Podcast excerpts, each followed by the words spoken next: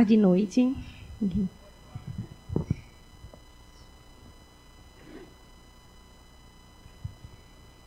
Então, estava compartilhando ali embaixo que esse ambiente aqui não é um ambiente comum para mim. Microfone é praticamente como uma. Sabe aquela broca do dentista? Pronto, é mais ou menos essa, essa sensação. Mas vamos, lá, vamos começar um pouquinho me apresentando. Né? Meu nome é Paloma. Eu faço parte da Mosaic de, desde o início, desde o projeto de plantação, desde quando eu não sabia né, o que era uma plantação de uma igreja. Acho que Deus esconde também algumas coisas da gente, antes da gente entrar em algumas coisas, por, por saber que a gente talvez não tivesse coragem. Então, Deus tem sido muito misericordioso nessa jornada. A gente tem vivenciado um, um momento muito especial assim esse ano, nessa, nesse período assim da gente voltar assim encontrar presencialmente. E aí eu estou aqui também para partilhar um pouquinho sobre o livro de Ruth. Estou me sentindo um pouquinho como naquelas apresentações que a gente faz da escola, que aí as pessoas vão se apresentando vão, e sobra a sua parte, mas já falaram sua parte. Está mais ou menos assim hoje, porque a gente já vem falando há várias semanas. Mas eu realmente gostaria de falar um pouco, compartilhar com vocês com o que Deus tem falado no meu coração a partir da, da história dela, né? De Ruth. Queria começar orando com vocês. Senhor, a gente te rende graças pelo tempo aqui. Te rende graças, Deus, porque talvez a gente esteja esquecendo o privilégio que é se reunir presencialmente olhar os nossos irmãos nos olhos e não dar boa tarde e noite no, no chat de, da transmissão online. Deus, que privilégio. Obrigada pelo dia de hoje. A gente não sabe como vai ser amanhã, mas a gente se agrada e se fica feliz, Deus. A gente é agradecido pelo que o Senhor tem proporcionado hoje. Eu te peço que o Senhor possa usar a minha vida hoje e que tudo que seja falado seja aquilo que o Senhor quer falar e não o que eu quero falar. Em nome de Jesus, amém. Então, quem é Ruth, né? Ruth, eu tenho um tempo já de igreja, então já li várias vezes o livro de Ruth. Mas Ruth é como daquelas colegas que você conhece, fala oi, mas não conhece profundamente. E aí, em junho desse ano, não lembro como, caiu nas minhas mãos um livro de Emílio Garófalo, chamado é, As Boas Novas em Ruth. Nossa, como foi especial. E em seguida, Deus vem usando né, essas últimas semanas a gente mergulhando profundamente sobre o livro de Ruth. É impressionante como é que um livro tão pequeno tem tanta coisa.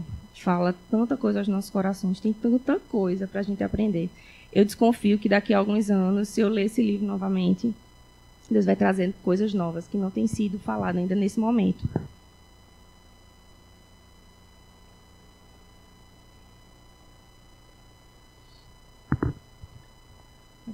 Passar o slide 1. Isso.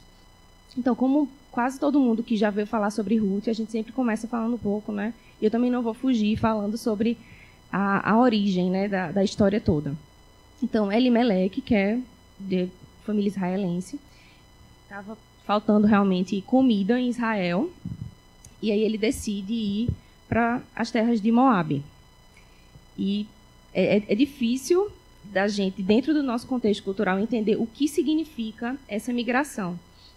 Elimelec, junto com seus filhos, né, Malon, Quilon e sua esposa Noemi, vão para a terra de, de um povo que existia um conflito, que nem se a gente colocar dois times de futebol que são muito rivais, dois países que estão em guerra, talvez a gente consiga entender o que significa a rixa que existia entre esses povos. Já foi falado também, mas especialmente por dois motivos. Primeiro, pela forma, né, que a origem do povo, e segundo, eu não lembro se foi comentado, mas em uma das guerras que existiam entre o povo de Israel e o povo de Moabe, Moabe atacou por trás, matando crianças, mulheres. Então foi uma uma estratégia muito injusta, muito desleal, porque até em guerras existem regras e Moabe respeitou isso. Então isso intensificava ainda mais a raiva de Israel. Então, quando eles decidem fazer essa migração, não é uma, uma coisa comum, não é uma coisa fácil. É, o povo, com certeza, falou muito deles. Mas eu não sei o que eu faria no lugar deles se tivesse faltando pão, comida para minha família. Então, apesar de tentar entender, tem um outro lado, de me colocar no lugar deles. Será que eu, fazia mesmo, eu faria a mesma coisa? Não sei, mesmo sabendo que é uma decisão difícil. E aí, no iníciozinho do livro de Ruth, começa a, a, contar as primeiras tragédias, né? Já começa com tragédias. Elimelec falece. é, os dois filhos de, de Noemi, Malom e Quilom, casam com duas moabitas, o que também era totalmente fora da, das regras que o povo de Israel tinha de casamento. Casam com duas moabitas e depois eles morrem, tanto Malom como Quilom. Ou seja, é uma desgraça, é uma tragédia após a outra.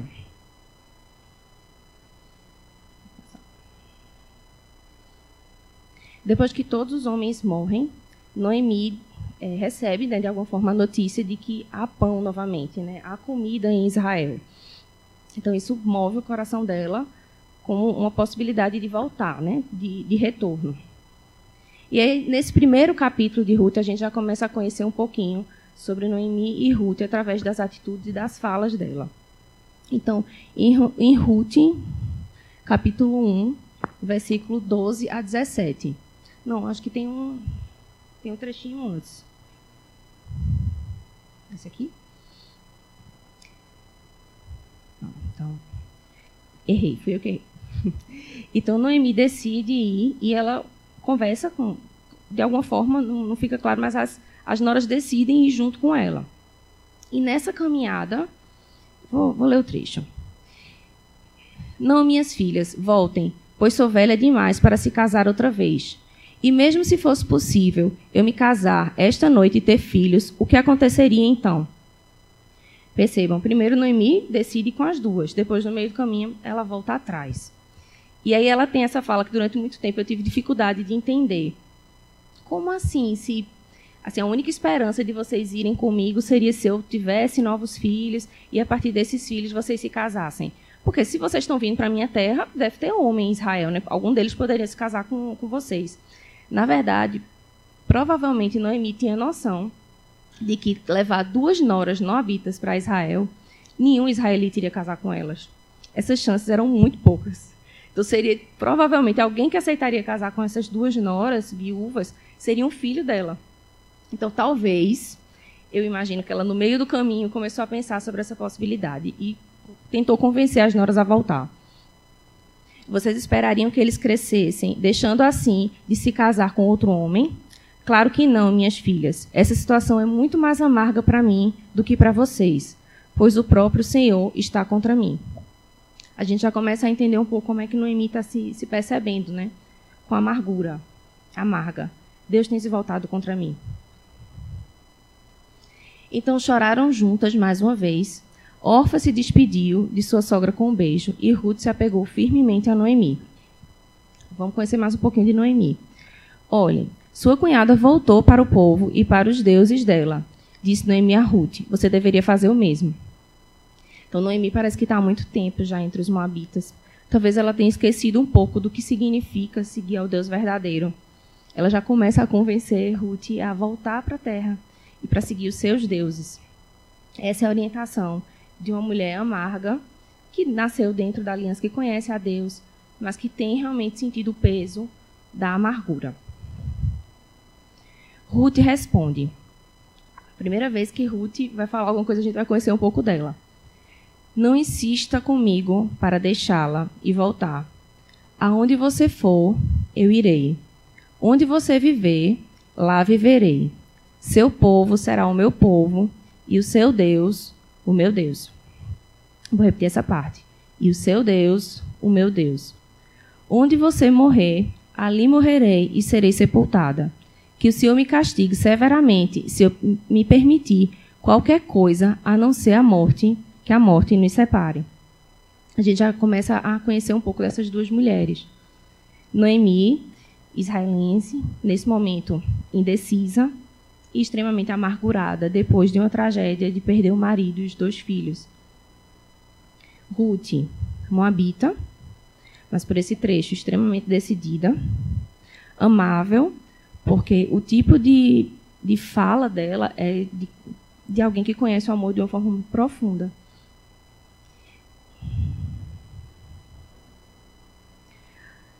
Ambas viúvas, passando pela dor da perda, do desamparo.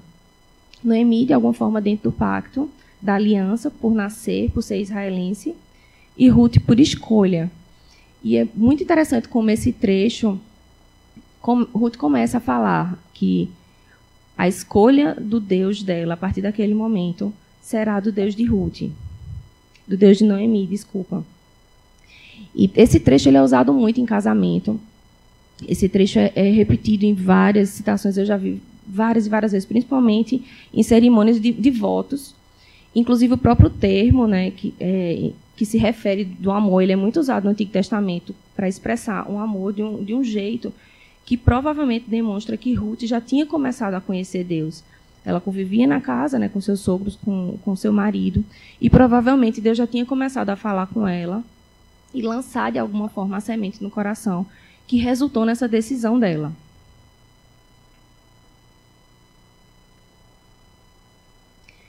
Então, eu falei que eu só me apresentei, né, mas eu não falei o que eu faço. Eu sou psicóloga. Me desculpe, mas provavelmente quem já conversou comigo em algum momento, eu já falei sobre sentimento, porque é algo que eu entendo como missão de vida. A gente é muito, acho que tanto nas escolas como nas igrejas, a gente é muito confuso em relação a sentimentos, a gente quase não fala sobre isso. Inclusive, a gente ainda fala muito sentimento bom e ruim, e a gente prefere falar na clínica com frequência, dividir entre sentimentos agradáveis e desagradáveis de sentir. Vamos, só para vocês perceberem, intuitivamente a gente já consegue identificar. Confusão, desmotivação, frustração. Será que esses sentimentos são agradáveis ou desagradáveis de sentir? Desagradáveis, perfeito. E amor, alegria, esperança, agradáveis. Quando a gente, de alguma forma, coloca o peso de ruim ou bom, a gente desconsidera um pouco a importância. E esses sentimentos, eles foram criados por Deus, assim como todos os aspectos do nosso corpo, e eles apontam para coisas muito importantes. Eles têm propósito. Talvez a gente se confunda um pouco porque a gente às vezes mistura o que é o sentimento, o que é o pensamento, o que é o comportamento. A gente, por exemplo, fala que tá com alguém agiu com raiva e é diferente de sentir. Sentir eu posso sentir raiva, mas não significa que eu posso bater em todo mundo porque eu estou sentindo raiva, são diferentes. Sentir raiva é válido e indica que provavelmente eu estou me sentindo injustiçado ou acho que alguém foi injustiçado. E a tristeza tem um propósito extremamente significativo.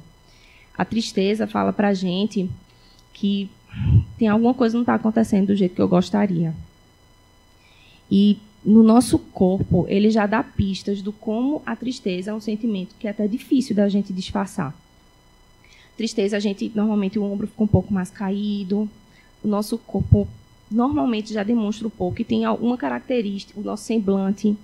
E tem uma característica que quando a gente é adulto a gente vai conseguindo controlar mais, que são as lágrimas, mas a criança normalmente consegue expressar muito bem quando ela está triste. E como Deus fez com cuidado essas lágrimas para caírem do nosso rosto. Porque se fosse uma coisa, biologicamente, que fosse feito para ser escondido, seria nas nossas costas, nas nossas axilas, por trás do joelho. Poderia ter, ser em qualquer outro lugar do corpo. Mas percebam que é no lugar que a gente mais olha para outra pessoa, os olhos. Então, quando alguém está triste, principalmente quando alguém chora, é um dos principais sentimentos que conecta a gente uns nos outros. A gente se emociona quando vê outra pessoa chorando, às vezes até quando é um desconhecido. A gente se emociona quando a gente escuta histórias. Então, a tristeza é um sentimento extremamente importante. Inclusive, há, acho que dois anos atrás, a gente utilizou um livro, não sei quem conhece, chama Espiritualidade Emocionalmente Saudável. Esse livro é excelente e tem tem um impacto profundo no que a gente confunde às vezes a forma da gente se relacionar com Deus e as nossas emoções. Então, fica uma indicação. Às vezes Deus começa já começou a falar com a gente sobre, com esse livro alguns anos atrás e alguns frutos a gente tem colhido hoje, inclusive. Tem um, até aproveitando para falar sobre essa questão da, da importância né, da, da tristeza, o cuidado que a gente precisa ter quando a gente vai consolar outras pessoas, e a gente costuma dizer não chore. Se alguém está conseguindo chorar numa cultura como a nossa, é muito importante que a gente tente perguntar o que está acontecendo. Mas o não chore é dizer não sinta. E sentimentos, eles são involuntários. É por isso que o nosso pecado ele está associado ao que a gente faz, ao nosso comportamento, e não ao que a gente sente. São diferentes. O sentimento ele é válido o Espírito Santo vai trabalhando na minha vida e fazendo com que esse sentimento é um alerta do que Deus está me falando, do que eu estou percebendo. Porque, às vezes, por exemplo, no caso da, da raiva, que eu me sinto injustiçado, eu estou percebendo injustiça. Não significa exatamente que eu estou sendo injustiçado, mas é um termômetro, de alguma forma, está sendo avisado que eu estou percebendo a situação. E aí, dessa situação, desse, de tudo que está acontecendo, Deus vai usando esse sentimento para falar com, com a gente e moldar também o nosso comportamento, como a gente vai agir em relação a isso. Tem um, um trecho Divertidamente que fala. Eu adoro esse filme, não sei quem já assistiu. É um desenho, é uma animação maravilhosa. E uma das principais questões do filme é abordar a importância da tristeza, a importância de sentir tristeza e vivenciá-la. Tem uma cena do filme que a, que a tristeza fala assim: chorar me ajuda a suportar o peso dos meus problemas. Não resolve os meus problemas, mas me ajuda a suportar. E eu não sei quantos de vocês já tiveram aquela experiência de, numa situação muito triste, conseguir chorar. Sabe aquele choro que parece que, pronto, agora eu estou bem. O problema não se resolveu. Mas parece que, de alguma forma, pela sabedoria de Deus, aquela chuva de lágrimas faz com que a gente consiga enxergar a situação com mais clareza. Eu acredito que esse é um dos outros propósitos da tristeza que Deus fez. Uma das coisas que a gente fala menos ainda Desculpe, minha eu vou beber um bocado de água. Eu estou com. Não é virose, não é Covid, já fiz o exame, negativou, mas eu estou com a sinusite bem forte. Tem uma coisa que a gente fala, se a gente fala pouco sobre sentimentos, a gente fala menos ainda sobre o tempo de meia-vida deles. O que, é que seria isso? Não sei quem lembra da aula de química, mas de alguma forma, quando a gente tem um elemento, ele vai tendo um tempo que ele vai sendo reduzido até chegar a zero e a gente vai calculando esse tempo. Quando a gente fala do tempo de meia vida, é uma brincadeira para falar que o sentimento ele tem um prazo, uma validade. Não é um cálculo, não dá para ser ajustado, mas de alguma é individual. Mas quando eu sinto, por exemplo, a tristeza, eu tenho um tempo para experimentar essa tristeza, ou pelo menos eu deveria experimentar.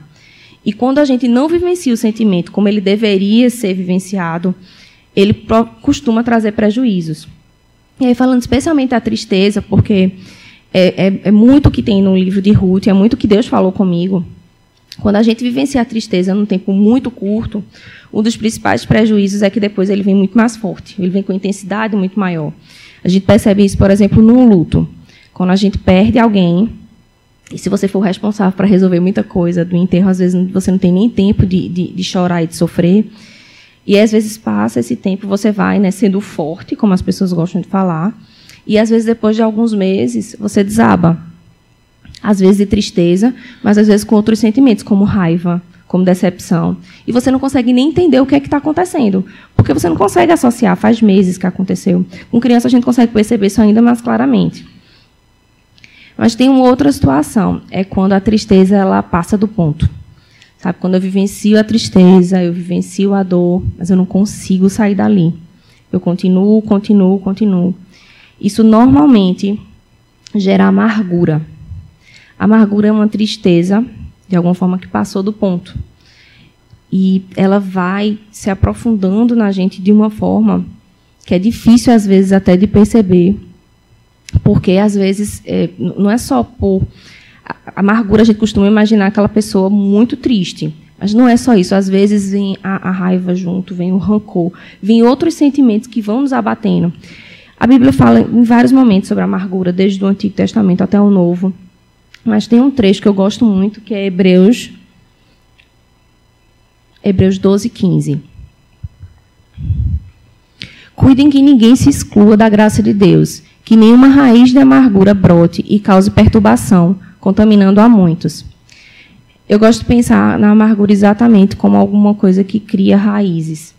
Ela vai aprofundando ela vai mudando um pouco quem a gente é e a gente começa a enxergar e perceber as coisas de uma forma muito dura.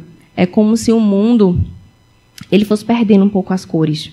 Ele fosse ficando mais cinza, a vida é mais dura e a gente tem até uma certa dificuldade de conseguir perceber ou enxergar as coisas de um jeito diferente. Um ponto acertado de Noemi, já que até agora eu só falei mal dela, é que ela resolve voltar para o povo dela, né? que é uma coisa que às vezes a gente não costuma fazer. Mas o lugar dos amargurados é realmente junto do povo de Deus. Se a amargura se instala com raízes profundas no nosso coração, não tem lugar melhor para estar do que junto com pessoas que nos amem, que nos ensinem, que nos confrontem e que às vezes até nos sacudam para mostrar que a gente está entrando no processo de, de amargura. A tristeza está passando do ponto. E quando eu falo estar em comunidade, não é só nessa situação que a gente está aqui agora. Estar em comunidade é muito mais do que isso. Estar em comunidade é compartilhar. É uma coisa que acho que a gente tem entendido melhor como igreja. Eu tenho entendido isso muito melhor nos últimos anos. Acho que o CR me ajudou muito em relação a isso. É, os pequenos grupos. E ter amigos. Aqueles amigos que confrontam a gente. Eu, eu acho interessante porque, às vezes, eu pergunto para os meus pacientes, assim, você fez isso e isso, certo? Mas algum amigo seu falou alguma coisa? Não, ninguém me falou nada. Seus pais falaram alguma coisa? Não, ninguém me falou nada. E eu acho muito interessante. Até hoje eu me surpreendo, porque eu sou rodeada de pessoas que falam para mim exatamente aquilo que eu fiz errado, que me confrontam.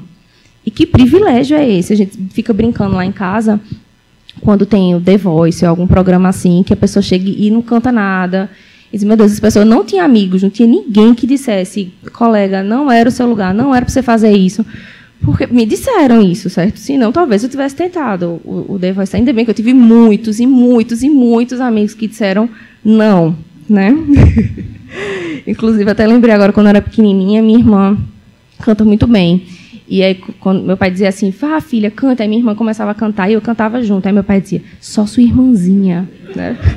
Então, eu já, desde pequenininha, já tinha pessoas que diziam, não, Paloma, não faça isso com a sua vida, não se exponha nesse ponto. Obrigada, mãe. Foi importante.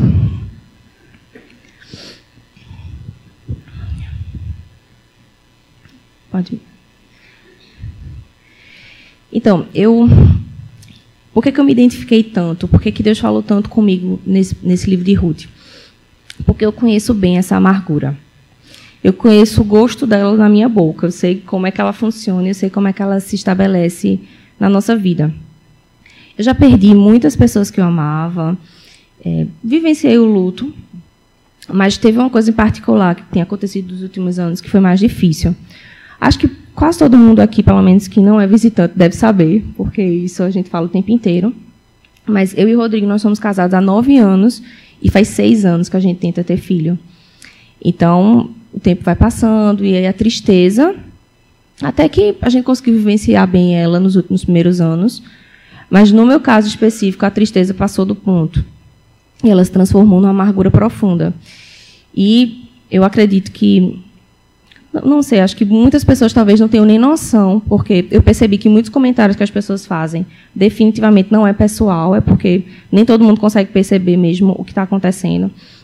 Inclusive, quando a esposa de Paulo Baruch fez um vídeo falando né, sobre o problema deles também de fertilidade, eu tive que desligar o celular porque eu não aguentava mais receber as pessoas compartilhando comigo, compartilhando, compartilhando. Eu já dizer, gente, eu já recebi o vídeo, é isso mesmo que acontece. Acho que eu recebi umas 50 pessoas diferentes e alguns pedidos de desculpa. Porque eu acredito também muito dessa amargura tem a ver com a forma que eu percebi as coisas. Então, os comentários, que às vezes podiam até ser de cuidado, né? E está na hora colega não esqueceu, a gente já compartilhou o pedido de oração. Não é porque a gente não quer, a gente está fazendo a nossa parte. Mas os comentários eram o tempo todo. Eu não lembro quantas pessoas colocaram a mão na minha barriga. Inclusive, eu, eu sou um pouco, eu sou muito tímida e eu tenho ideias muito boas na cabeça de resposta, mas na hora eu não consigo dar. Às vezes eu também tenho respostas muito boas, mas elas surgem muitos dias depois. E eu me lembro que às vezes, quando o nível de amargura já estava muito grande. Assim, eu, eu, me lembro que eu saía de casa, parecia que eu tinha colocado uma faca na boca. Tinha dito: se uma pessoa dizer isso, disser isso, eu vou dizer aquilo. Se a pessoa tinha uma ideia, assim, se mais uma pessoa colocar a mão na minha barriga e dizer que vai orar por mim, eu vou gritar: socorro, assédio! Eu já tinha assim alguma coisa assim na cabeça para falar, não aguentava mais. Fiz alguns comentários muito desaforados, fiz algumas pessoas passarem vergonha. Amigas ficaram orgulhosas e eu achei que finalmente eu tinha amadurecido e aprendido a me defender, mas a amargura não passava. Então, provavelmente responder às pessoas não estava adiantando. E nós são muitos comentários. Eu acredito que eu estou falando aqui do aspecto da minha amargura, da minha trajetória, de alguma, com experiência com a infertilidade. Mas quantas situações a gente vivencia de amargura? É, repetidas vezes de, de tentativa de vestibular, espera de um namoro, é, provas de OAB, de residência, coisas que a gente tem que fazer repetidas vezes e não consegue, habilitação. Às vezes a gente até olha para a dor do outro e imagina assim, nossa, que coisa simples, né? Mas cada um de nós tem alguma coisa que a gente já passou. Porque não tem nenhuma criança aqui. Se fosse criança, eu dizia assim, ah, tá igreja. Às vezes criança não passa por nada é tão duro quanto a gente começa a passar na adolescência. Algumas passam, muitas passam. Mas, no geral, a maior parte das pessoas que está aqui, a gente já passou por algum desafio, já passou por alguma situação muito difícil. E talvez algumas pessoas já experimentaram, como eu, a amargura, como Noemi também experimentou, mas algumas pessoas souberam lidar com essa tristeza. Mas a gente tem dois exemplos muito fortes e que falaram profundamente ao meu coração. E acredito que provavelmente vai falar alguém aqui também essa noite sobre o quanto é um caminho difícil e o quanto é um caminho que afasta a gente de Deus. Afasta a gente das pessoas, porque eu não eu cheguei no ponto de não ir para vários lugares. Tipo, Dia das Mães e Dia dos Pais, eu não ia mais, porque eu já sabia que eu ia escutar. E às vezes as pessoas já estavam chegando num ponto que já tinham até se acostumado, que não iam mais falar. Mas eu já ia imaginando que as pessoas iam falar. Então eu não aguentava mais. Às vezes já teve alguns cultos que eu já sabia que alguém fazia algum comentário, e aí eu disse, eu não vou hoje. Não, eu vou. Não, eu não vou. Em alguns momentos eu não queria, mas então eu perdi também alguns, alguns vínculos, perdi alguns contatos, porque o nível de amargura foi se aprofundando tanto. E não era choro constante. Era só muita. É, é não é a tristeza, é uma dor que passa realmente do ponto. É uma mistura de desesperança, de descrença, um pouco de sarcasmo às vezes, inclusive nas minhas orações com Deus. E talvez a gente possa ver isso muito claro na fala de Noemi. Acho que eu era. Acho que eu ainda sou muito dura com ela, mas acho que é porque ela me representa muito.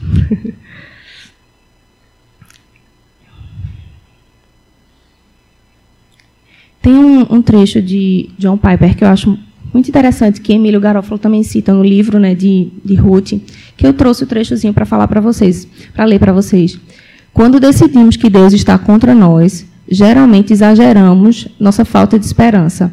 Tornamos-nos tão amargos que não enxergamos os raios de luz que surgem de trás das nuvens. Era mais ou menos o que aconteceu comigo. E foi também o que aconteceu com Noemi. Pensamentos de autocomiseração, comparando o que as pessoas têm e eu não tenho.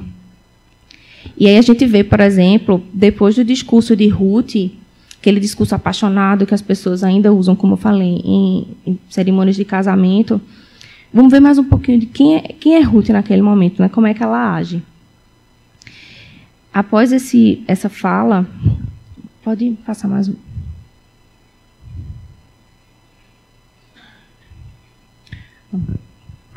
Volta, volta um pouquinho. Não, acho que não vai ter não, mas no capítulo um, um de Ruth, não pode passar, daquele que eu li anteriormente, é, quando Ruth faz aquela fala apaixonada para Noemi, falando do quanto ela vai segui-la e o quanto o Deus dela vai ser o seu Deus, sabe o que Noemi faz? Ela não fala nada. Ela não faz nada. Ela, a Bíblia fala que ela desistiu de insistir. Ela percebeu que não iam conseguir convencer Ruth. Então, o quanto a amargura faz com que a gente, como John Piper falou, a gente não consegue perceber as coisas que Deus está nos dando, mesmo no meio da tragédia. Ok, Noemi perdeu o marido, perdeu os dois filhos, está voltando para a terra dela de mãos vazias, mas ela não consegue perceber o que Deus está dando para ela. Na fala de Noemi, ela vai dizer que ela está voltando a é, que não chamem mais ela de Noemi, mas que chamem de Mara, que significa amarga, porque ela está voltando vazia. Veja que interessante, né? Porque ela não está voltando vazia. Ela está voltando com alguém que abriu mão de tudo para segui-la. Mas a fala dela, eu fico imaginando Ruth do lado, né? Chegando, então, as mulheres vão receber ela, né? Noemi, é você mesmo, como você está diferente, né? Mas não me chame mais de Noemi, me chame de Mara, porque eu vim vazia. As pessoas olhando assim, e quem é essa pessoa do seu lado. Então, voltei vazia, voltei sem, sem nada, não, tem mais nada de volta.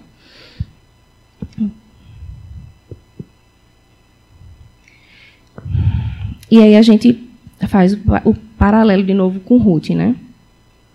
a gente fala pouco sobre como é que Ruth deveria se sentir nesse momento, né? Noemi é muito clara em relação à amargura, em relação à dor. A gente tem aquele discurso apaixonado de, de Ruth antes, mas o que mais que Ruth deve estar sentindo? Eu não consigo imaginar Ruth chegando em Belém e no outro dia chegando na Terra Nova, é, acordando como se fosse a Cinderela, cantando com os passarinhos e saindo com vestidos voaçantes. Eu não consigo imaginar Ruth assim. Eu imagino que depois de uma mudança, de uma viuvez, do desamparo, de chegar numa terra nova, que não significa tipo um intercâmbio ou que eu posso voltar quando eu quiser, é uma mudança geral de vida. Eu imagino que Ruth deve ter chorado à noite, ou talvez ela nem tenha dormido à noite de tanto chorar. Só que existe uma diferença na forma de agir de Ruth. Provavelmente ela não, deixou, ela não deixava a tristeza passar do ponto. E aí no capítulo 2, Ruth fala, volta só um, o versículo anterior. Isso. Certo dia, Ruth, a Moabita, disse a Noemi: Deixe-me ir ao campo, ver se alguém, em sua bondade, vou repetir, em sua bondade, me permite recolher as espigas de cereal que sobrarem. Noemi respondeu: Está bem, minha filha, pode ir. Um problema sério que assim, intensifica a amargura é o ócio. E talvez Ruth soubesse disso. E aí ela decidiu não ficar em casa esperando, ela decidiu ir fazer alguma coisa. Mas é diferente de uma fala que diz: eu vou ver se dá em alguma coisa, eu vou ver se eu consigo alguma coisa. Ou uma fala que, de alguma forma, tem esperança numa bondade. Espera que alguma coisa boa pode vir do Deus que eu decidi seguir. Esse não é um coração amargurado. Esse é um coração que consegue ver luz, por trás das nuvens, que consegue ver o arco-íris, que consegue ver a mão de Deus agindo, mesmo no meio da tristeza, mesmo quando as coisas não vão acontecer do jeito que eu gostaria.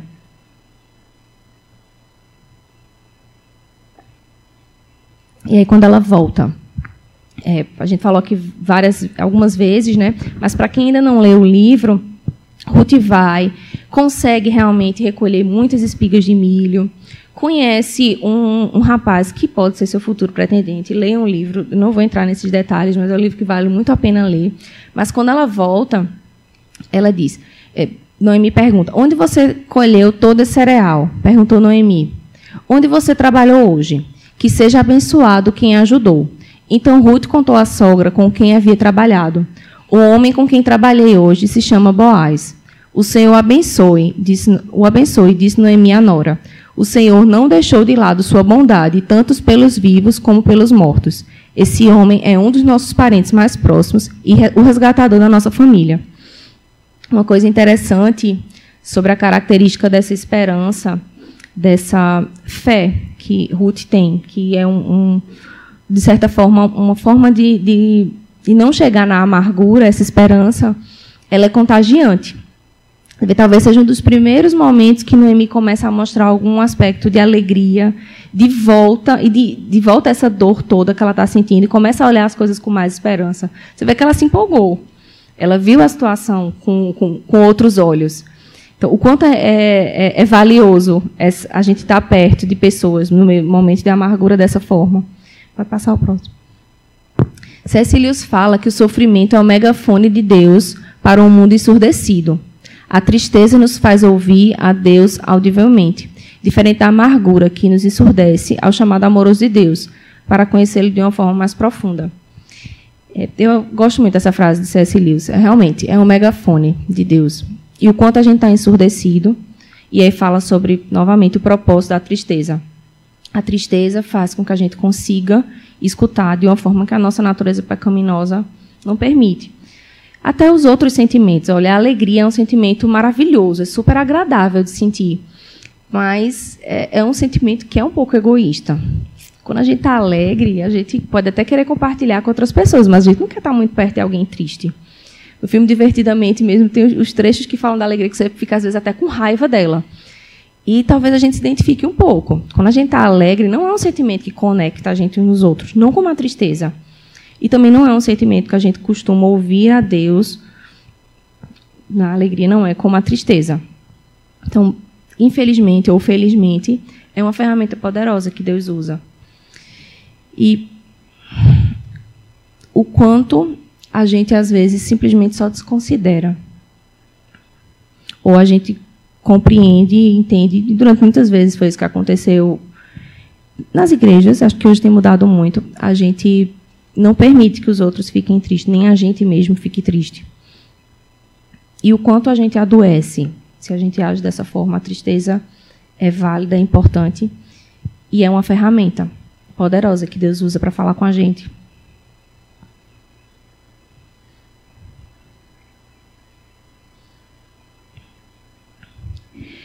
Deus é um Deus que perfura essa amargura. Ele é um, um Deus que o propósito dele era a tristeza, não era que chegasse nesse ponto, mas ele consegue perfurar essa essa blindagem que de alguma forma vai subindo ao longo da nossa vida, se a gente deixa essa amargura, essas raízes de amargura entrar no nosso coração. Um trecho que é, foi muito forte para minha família, nos momentos de, de amargura mesmo, é o trecho que tem em João 6,68. Senhor, que Pedro fala, né? Senhor, para onde iremos se só o Senhor tem as palavras de vida eterna? Para onde iremos se só o Senhor tem as palavras de vida eterna? Então, quantas vezes a minha oração foi: Senhor, eu não tenho a mínima ideia do porquê isso está acontecendo, eu não consigo entender, mas só o Senhor tem realmente as palavras de vida eterna. Não tem para onde ir. Não tem outro local onde a gente possa encontrar o propósito, consolo e nem sempre respostas. Eu percebi que, apesar da minha caminhada com Deus ser de longa data, eu recebi muita coisa. Eu não tinha um repertório muito bom com, com tanta espera e tanta dor. Eu já tinha passado por situações de espera, vários lutos, mas nada se comparava ao que eu estava vivenciando. E o quanto Deus falou comigo nesse momento e o quanto a gente consegue conhecer Deus nesses momentos de uma forma que a gente não consegue conhecer de outras formas. É aprender sobre um amor e sobre um Deus que conhece a gente mais do que a gente mesmo. Que consegue entender sobre as nossas necessidades muito mais do que a gente consegue, mesmo que a gente dê uns conselhos para ele, dizendo que poderia ser desse jeito, poderia ser desse outro, que talvez ele não esteja enxergando desse ângulo. Eu não sei se vocês fazem isso, eu faço muito isso com Deus. Eu falo, Senhor, talvez eu não esteja olhando desse ângulo, eu posso dar uma ajudazinha. E o quanto nesses momentos de dor, Deus quebra esse sarcasmo, que eu, pelo menos, utilizo muito como uma forma de proteção, para falar profundamente. Para falar de um jeito que nenhuma outra situação ele fala. Então, eu não sei se você, alguém aqui, ou mais de uma pessoa, tem vivenciado períodos assim. Mas, apesar da dor, é um grande privilégio entender Deus de um jeito que a gente nunca conheceu antes é entrar no nível de profundidade que a gente não tinha vivenciado ainda. Pensamento, sentimento, comportamento, como eu falei, são, são, muito, são muito relacionados. Uma coisa influencia a outra. E uma coisa que eu fui percebendo desse Deus que perfura a amargura e traz raízes de, de esperança e não de dor e sofrimento é uma mudança de, da forma de pensar. Porque a palavra fala assim para a gente guardar o coração mas, além disso, a gente precisa cuidar muito do que a gente pensa. No CR, eu acho que eu aprendi muito sobre quando a gente começa no Celebrando a Restauração, a gente se apresenta e fala sobre as nossas lutas, né?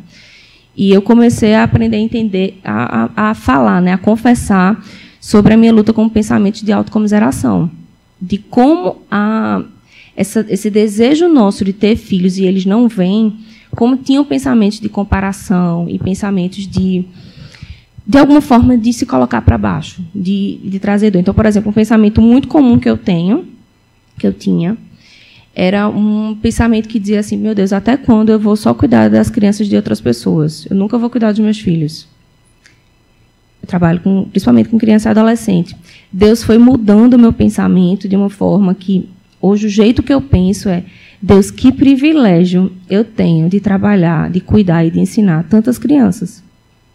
Que privilégio cuidar de crianças que não são minhas. Que barra seria para mim, que adoro brincar, que adoro conversar com criança, desculpa, mas às vezes mais do que com adultos.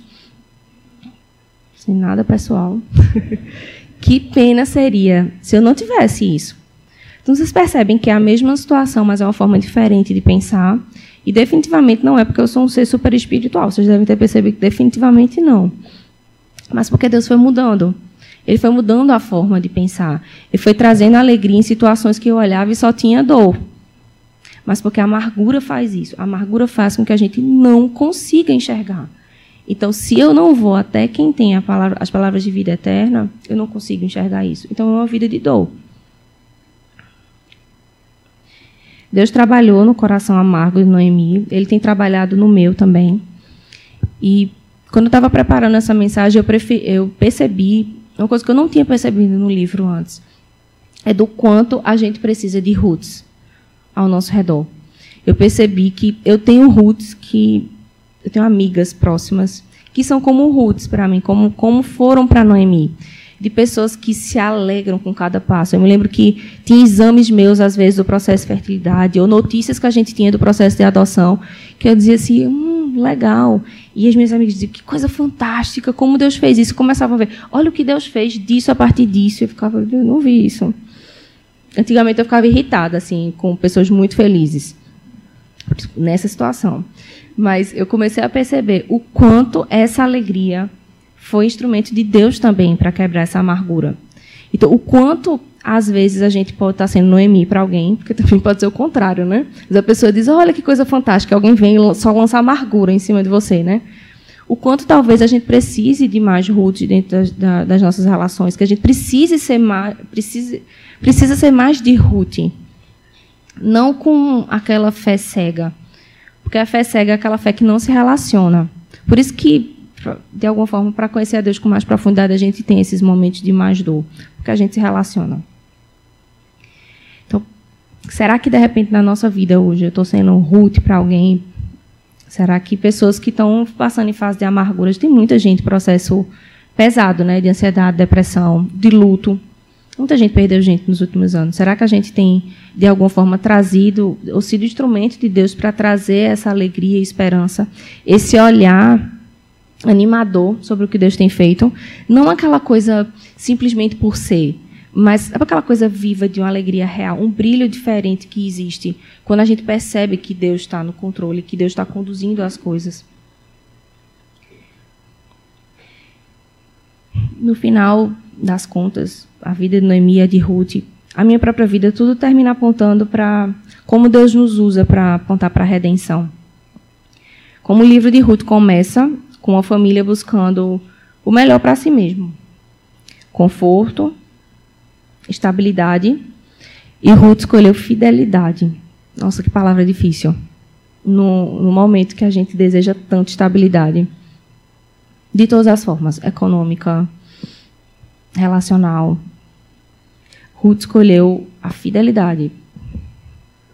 É, definitivamente o exemplo dela me constrange. O Evangelho é definitivamente uma das coisas mais loucas que existe. A Bíblia é cheia de reviravoltas, mas é incrível como Deus faz com que tudo aponte para Cristo. Ele que compreende a nossa tristeza, compreende real. Jesus chorou.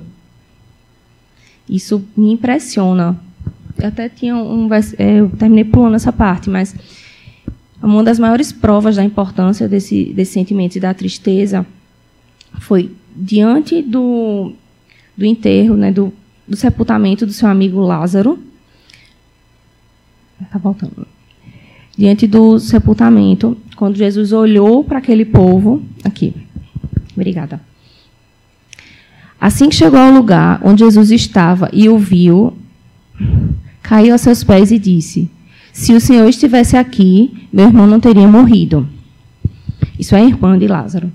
Quando Jesus viu Maria chorar e o povo também, sentiu profunda indignação e grande angústia. Onde vocês o colocaram? Perguntou. Eles responderam: Senhor, venha e veja. Jesus chorou. Então, esse trecho é muito interessante, porque ele fala que Jesus se compadeceu de alguma forma, ele se conectou com o sofrimento daquelas pessoas. E Jesus sabia o que ia acontecer depois. Ele ia ressuscitar Lázaro. Então, ele não precisava nem ter chorado, ele já sabia o que ia acontecer em seguida.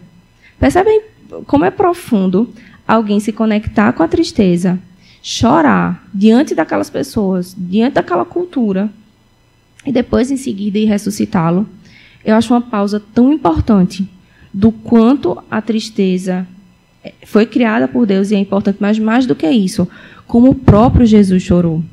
Como ele sabe o que é a dor de perder alguém. Como ele sabe o que significa realmente estar triste. Não é um Deus como os deuses gregos. É um Deus real, vivo, que se fez realmente carne. De um jeito que é constrangedor. Tudo aponta para a redenção. O próprio Cristo é, é a chave de tudo. Tudo. A minha história, a sua história, a de Ruth, a de Noemi. É tudo pano de fundo para que Deus nos use e aponte para o Redentor, para o Criador, para Cristo. Deus é o próprio antídoto contra a amargura. E ele tem uma paciência incrível com o nosso crescimento, com a nossa, o nosso processo de maturação espiritual. Porque a tristeza ela faz isso, ela proporciona a gente esse crescimento. Tem aprendizados que Deus vai colocando na nossa bagagem que a gente nem sabe quando é que a gente vai utilizar. Mas ele traz a memória quando é necessário. Quando é necessário ter esperança, quando é necessário conseguir olhar além da dor.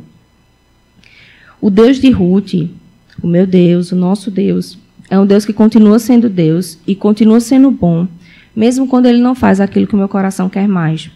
Mesmo quando ele não faz aquilo que eu mais desejo, mesmo quando eu não tenho respostas, mesmo quando eu não consigo entender, mesmo quando não faz o menor sentido. Deus ele continua sendo bom. E o propósito que ele tem é muito maior do que a gente consegue imaginar. Então, queria orar agora com vocês. Senhor, obrigada, Pai, porque o Senhor é um Deus de amor. Mesmo em meio a tempos de tristeza, eu te clamo que o Senhor continue falando conosco, que essa palavra não que encontre realmente terreno fértil nos nossos corações, que frutifique.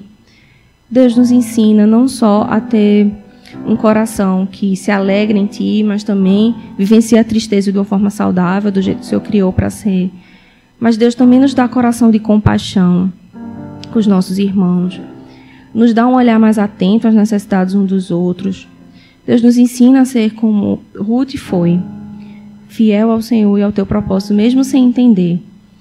Deus, cura corações amargurados que estejam aqui nesse lugar. Continua o que o Senhor começou de alguma forma. Deus, que essa série possa não ser simplesmente para a gente ser mais esperto e falar como é que a gente sabe de coisas importantes do hebraico e citar autores. Deus, que essa série quebrante o nosso coração, que traga fruto, que traga transformação e que não fique de forma alguma apenas dentro da nossa comunidade, mas que alcance a vizinhança, que alcance as nossas escolas, os nossos ambientes de trabalho, que o Senhor nos ensine a ser um evangelho real e transformador. O Senhor tem sacudido o mundo. Deus nos usa para sair da zona de estabilidade e conforto, mas buscar, Senhor, um lugar de fidelidade nos teus braços. Em nome de Jesus. Amém.